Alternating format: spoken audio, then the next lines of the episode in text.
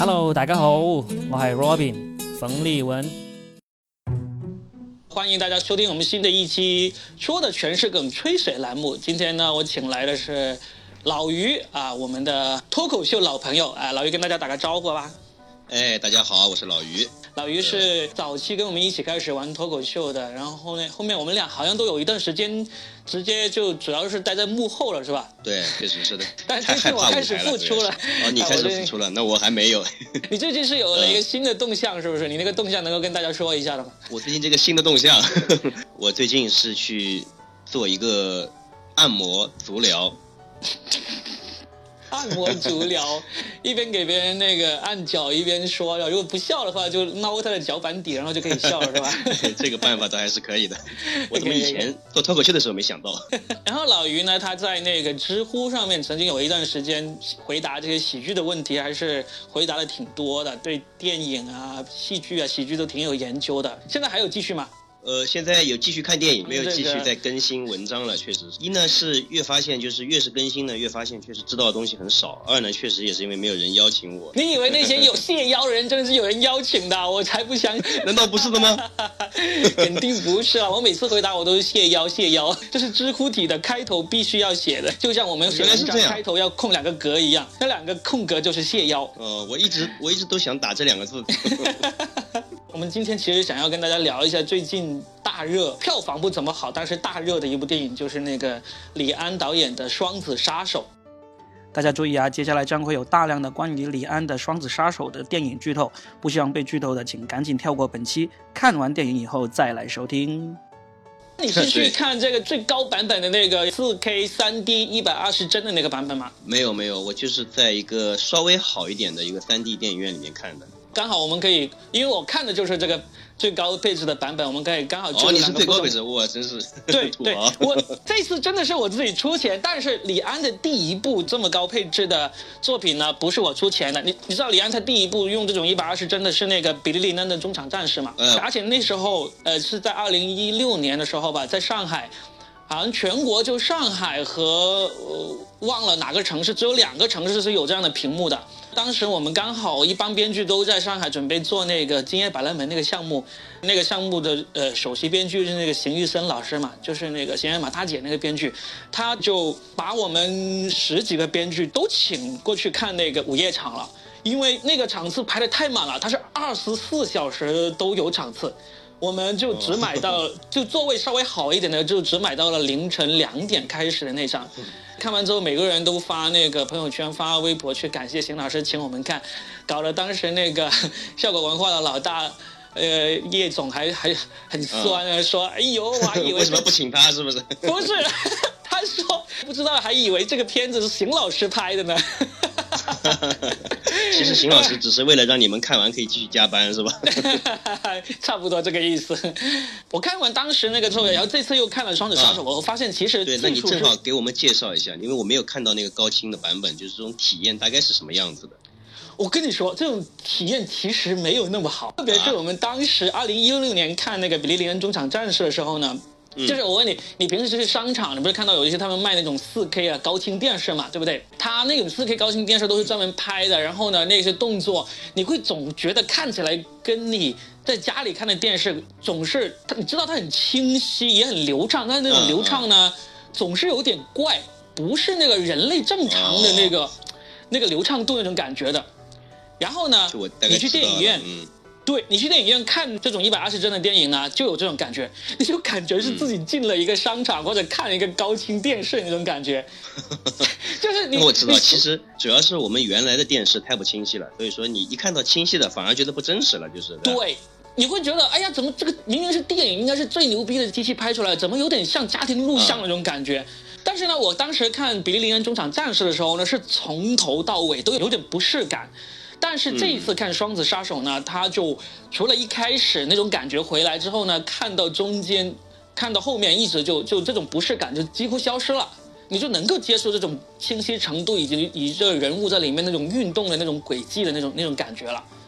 嗯，而且中间有一段就是他们不是开飞机呃从美国飞去那个欧洲嘛，在飞机上这个男主角跟女主角聊天的时候。灯光比较暗，我甚至有点感觉已经回到了传统电影那种帧数，可能这一段他是用了这种传统机器随便拍的，中间补拍的，没有用这种最好最高清的机器。对，差别是很明显的，其实是的，很明显，因为它最主要是它那个调色，你知道电影斜后期调色很重要嘛？我感觉它这种高清的，它是刻意不去调色。就有点像我要追求最原始的感觉，我把它拍出来，就我拿一个家庭 DV 录像机拍出来是什么样就什么样子那种感觉。所以它是用一个很高级的机器，就是为了拍出一种就是很复古的感觉，很原始的感觉，就是。它不是复古，就是原生态。呃，复古呢，反而是我们特意拍出来一种那种八九十年代啊，就像我们看胶片感，就是的。对对，那种是复古感，他他刻意没有去做，刻意就是这个摄像机是什么样子的，拍出什么感，有这种感觉。我当时呃，比利林恩中场战士，我看完之后，我还自己后来特意去看了一下那个普通帧数的那个版本，就嗯嗯，还目前来说，我们还是更习惯普通的那个版本。我觉得这个肯定是趋势。就是因为李安他用两年的时间，间隔了两年的时间，他已经把从那个非常不适呃转变到基本上能够适应了。我觉得再下一步，不管是不是李安拍的，用这个一百二十帧这个技术是一定是趋势的，确实很轻。所以所以说以后的以后的小孩看的一般都是这种高清的，对吧？对。他们等他们想拍点复古的东西的时候，就要给他们拍，就像我们现在看的这些东西。对，然后反而他们要拍这种复古还得花功夫了。但是这李安这个片子确实在故事上不太行，你有这种感觉吗？是这样，就是说，因为我去看之前，我也看了一些评论，说就是说在故事上好像还特别好莱坞啊，干什么的，对吧？嗯。但是我实际看下来，我倒是也没有那么强烈的感觉说不行，因为可能预期放低了吧。而且呢，正好因为。因为这个片子里面呢，他其实也讲到了，就是说一个父亲跟儿子的一个关系嘛，就是这样。嗯。然后，因为我们自己本身有孩子，我觉得有些点还是会比较击中人心的，就是，所以我倒也没有特别感觉到他的故事不好或者怎么的，没有特别的感觉。是吧？因为我我去看之前，我我很怕剧透，所以去之前我基本上不看影评啊，不看剧透这样子。然后呢，我去看的时候，我就感觉这个故事的。其实是挺老套的。回来看了一下影评，就是说，确实是这个故事的原型是写于九十年代的。我觉得这样子就解释了过去了。你知道九十年代其实那种好看的这种科幻片啊、谍战片还没有发展到现在那么多的这个这种感觉。我自己看完之后呢，我感觉到它不好在什么地方呢？就是我们看电影理论里面不是经常有说一个好的类型片电影，它主角他必须要成长嘛，转变嘛。就是如果如果你一看他开头那十分钟到最后结尾那十分钟，你你就跳过中间的这个人在思想上、在观念上、行为上没有一个成长或者大的转变的话，那其实基本上就可以判断他是失败的。那我自己看的话，其实你看威尔史密斯主角，他从开头。也是这样子，很有正义感，枪法无敌。然后呢，说是杀手，但是他是为了这个人类正义而杀的嘛，为了这个所谓的国家利益而杀的。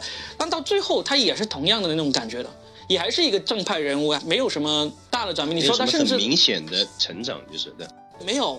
他中间不是有一些他自己对自己的一些剖析嘛，就是内心深处怎样才能得到解脱？他说趴下来扣扳机的时候呢，才是他感觉到最放松的时候。那其实这种变化，你。你不太看得出来的，因为最后他也没有扣收扣扳机的时候就特别痛苦了，对吧？对，就是他整一个人的那个转变不大。那个他儿子就是他那个克隆人，那个年轻版的是是变化大了，但是这个年轻版的他其实他整个戏份不多，然后主角就是嗯。嗯，所以我就感觉其实就失败在于这个地方。如果如果我们看完之后不知道，哎，感觉不太好，但是也不知道好在哪里的话，我觉得是这个原因。特别是那个女的就不用说了，就就算她已经不是那个来监视男主角的那个特工了，她的那个整个变化也是没变的，也是开头是好人，后面就是好人，开头是爱憎分明，后面也是爱憎分明，就是没有什么大的那个变化。我就觉得不好在这个地方。确实，这个影片整个开始的时候会觉得就是。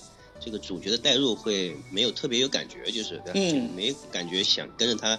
之前啊，我记得李李安以前的片子啊，就是李安以前的推手，他早期那些片子，就是在那个时代呢。其实我觉得这个话题还是很前卫的。他讲的是这个儿子跟父亲的关系，就是哎，对的。啊然后这部片子确实给我印象比较深刻，他其实也是讲到了就是这个儿子跟父亲的关系，就是因为有一个他其实是克隆人，对吧？对。从从这个实际上算是他的儿子嘛，哎，对的，对的。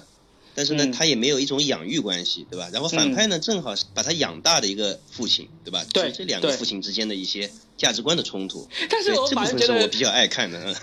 但是我反而觉得最后他就这么干脆利落的杀掉了他那个养父，也是有点说不太过去。怎么着都是把你给养大的，好吧？对对，就确实就是整个故事上面确实是。有点生硬，就是，就是我感觉你就算是，特别是这个最后杀掉这个大反派，这个没必要啊！我靠，最后 死无全尸啊！最后 好惨，他那个是那个那个那个枪好大威力的，打过去半个身子都没有了，我觉得。哇。所以说，所以说你其实是把自己带入的，就是如果你在这种情况下，你是绝对不会这样做的，对不对？绝对不会这样做。就是我知道你骗了我，但是你怎么着也是把我给养大的，对不对？那你骗了我这个恨，不至于恨到我让你死无全尸吧？不至于吧？所以我就说，整个故 事太残忍，太残忍了。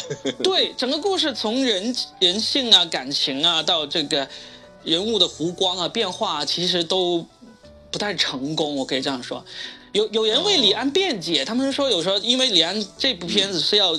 专注于这个技术革新嘛，呃，所以呢就要选了一个非常安全的好莱坞类型片的那个剧本来拍，就可以把这个剧本上打磨的那个精力给少一点，然后主要精力放在这个这个技术革新上面去了。但是我觉得这个是借口啊，上一部不已经磨打磨了这种技术了吗？就是你已经有经验了，这个技术。反而比利林恩的故事，我讲觉得讲的挺好。然后你这一步，你你怎么着还得全心百分之九十九的精力放在打磨技术啊，忽略掉了这个故事呢？这说不过去了。我觉得还是在故事的那个把控能力上面是有待于。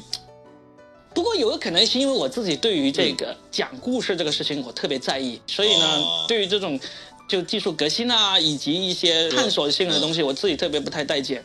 哦，所以说其实你觉得电影重要的其实是故事，就是对吧？对，其实技术反而是次要的，因为技术本身它就是为了让别人在接受这个故事的时候看得更爽，对吧？对，是的，到这了就是的。是的，是的。所以呢，我我等我要说出来一个可能有听众听了会会想过来怼我的一个观点，我特别不喜欢国内的姜文，就是他不好好讲故事，他喜欢讲隐喻，喜欢 喜欢把这个意象拍得很漂亮什么之类。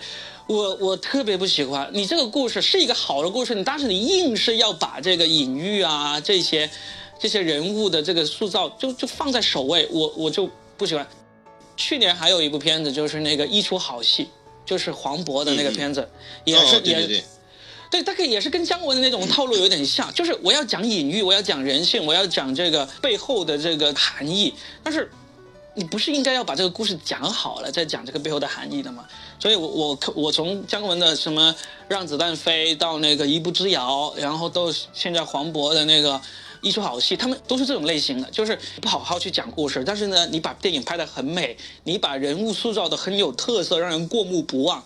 包括那个也是姜文的吧，彭于晏不穿衣服在飞屋顶上飞那个叫啥？呃，哎呦，那个叫什么来着？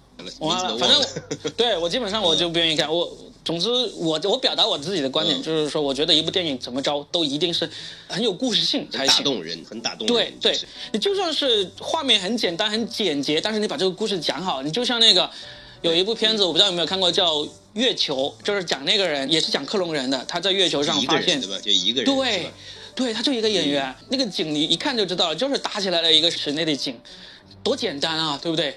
包括国内那个翻拍了，国内那个《来电狂想》那个电影翻拍的原来的意大利的那部原原版片子叫什么？嗯，陌生来不是陌生人来电是叫《完美陌生人》。国内翻拍的就是乔杉啊，他们去拍的那个那个片子叫《来电狂想》。就那个片子呢，就被全世界很多国家都翻拍了，也是很简单啊，七八个人这么多个角色在一个屋子里面，整个故事几乎都是在这个屋子里面，就把故事讲得很好。我我我就觉得。不管你用什么样的形式，你把故事讲好，让大家领略到一个你作为观众，你看的过程中是被紧紧的抓住，被他牵着鼻子走的这么一个故事。我我我自己是欣赏这种类型的。这点这点我也赞同啊，就是我也觉得，就是故事它应该是主体，其实是的，所有的技术其实倒反而是种包装，这个很像我们现在就是卖月饼那种感觉，月饼还是那个月饼，对吧？但是盒子做的越来越好，越来越好。对。而且现在等于说还有人给你开脱，就是说你看他月饼做的不好没关系啊，因为他花了很多的功夫在做盒子啊，对吧？啊，那就专门买盒子好了去。哎呀。然后我看那个，就像刚才讲的这个故事嘛，对吧？我前几天看篇文章里面讲啊，就是说，其实看电影这个行为啊，有点像大家就是成年人啊，就是说去电影院一起去做一场梦，其实是对吧？如果他只是强调技术的话，有可能就把这个梦境反而破坏掉了，就是对吧？是啊。你在里面就进不了，就进不去这个梦里面去了。对啊，如果你从电影院出来说啊，我做了一场很漂亮、很很好看的梦，但是这个梦讲什么呢？你讲不起来，多没意思啊！嗯，有人说就是李安这部片子他非常的好莱坞啊，但是其实啊，从从我从之前李安的片子来看，就比如说以前的《少年派》啊，对吧？嗯。然后李安拍的呃《卧虎藏龙》啊，就再早一点的，对吧？我个人倒是觉得他的这个故事的结构啊，反而就是跟那些正统的好莱坞的这些就是。按照几个节拍做出来的故事，反而是有点不太一样的。其实，比如说像《卧虎藏龙》啊什么，它的画面整个的确实还是还真的还挺好看的啊。就是说你能把你带到，就是说真的是这个，你感觉当中这个应该是中国武侠那个那个时候就应该是这种美感，就是对吧？嗯。但是《卧虎藏龙》啊，它不是应该是李安赞誉最高的一个片子了，对不对？嗯嗯。《卧虎藏龙》我一直也是在我心目中啊，我自己没有把它觉得并不是这么合格，就是对吧？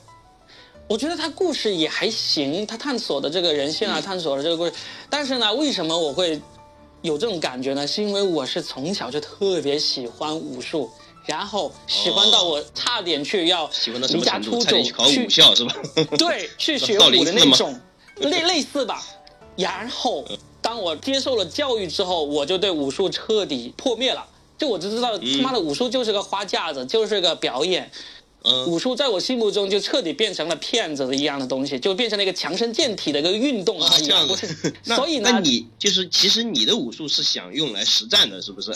对，在我看来，因为你包括藏龙卧虎里面的所有的武侠片的武术都是实战的嘛。你虽然说号称习武之人，什么强身健体，以德为先，那么最终还不是真能打那个人是主角嘛，对不对？然后所以呢，我从那以后我就看。就大概是从初中之后吧，我就看任何武侠片我都很受不了，我就觉得太假了，太假了，太假了，根本就不能打是吗？根本就不可以飞，根本就不能这样打。所以《长龙卧虎》在我心目中，不管他拍的多么好，不管有多么创新性，但是他一旦是以这么一个武术为载体的，我就觉得，嗯，你心里就一直有个声音在告诉你，真正的武侠不是这样的。对，真的武术不能打。不是这样 的，太假了，都是骗子。对，但他又不像我现在看漫威一样，漫威我很喜欢看，你也知道漫威里面都是假的，但是你知道它是假的来呢，它是有可能实现的，你知道吗？就是，但是武术片啊这种呢，武打片这种是永远不可能实现的，人永远不可能在竹子上面飞的，永永远不可能一跳就跳到屋顶上去的，是吧？永远没有点穴，就就是你就觉得太假了，这种东西，这个世界观虽然是你。中国从古到今构建起来的，但是这个世界观我不接受。嗯，所以但凡看到如果有一部片，它赞誉非常高，但是它是以中国武术为载体为这个世界观架构的，我基本上在我这里，我我我都受不了。就是说武侠这个设定本身，你现在就是已经影响到你去去欣赏这个故事了，就是。是的，是的，因为这个设定不成立，我是觉得。说回到故事啊，对说回到故事，就是，嗯，就是。我感觉啊，就是刚才我们在讲到故事嘛，对吧？因为因为我前段有段时间确实对故事研究的还挺多的，就是我发现啊，就是但凡好的故事，确实大部分来说，它其实是塑造的人物，它吸引你，就是对吧？对，其实你看，就是这么多好莱坞故事啊，它它基本上讲来讲去，讲来讲去。主题还是这么几个，就是对吧？就是小孩跟爸爸的关系，小孩跟妈妈的关系，对吧？然后对自我兄弟之间的关系，然后他只是把它放到不同的背景下面，有可能是外星啊，对吧？有可能是未来啊，有可能是古代，但其实讲来讲去全是这种。比如说《权力的游戏》，对吧？它其实就是讲家族里面的一些问题，就是爸爸跟儿子，儿子跟爸爸，兄弟姐妹都是这些。对对对。所以我在想，哪怕就是说武侠啊，或者或者说是像李安这次的这个，也许啊，他的科幻的题材相对来说是比较老，就像这个克隆啊。但是如果他这个人物的代入感能更强一点，说不定也能把大家吸引住。你看哪吒其实也是讲的父子的关系，就是对。对啊，哪吒是非常新的一个改编，就是。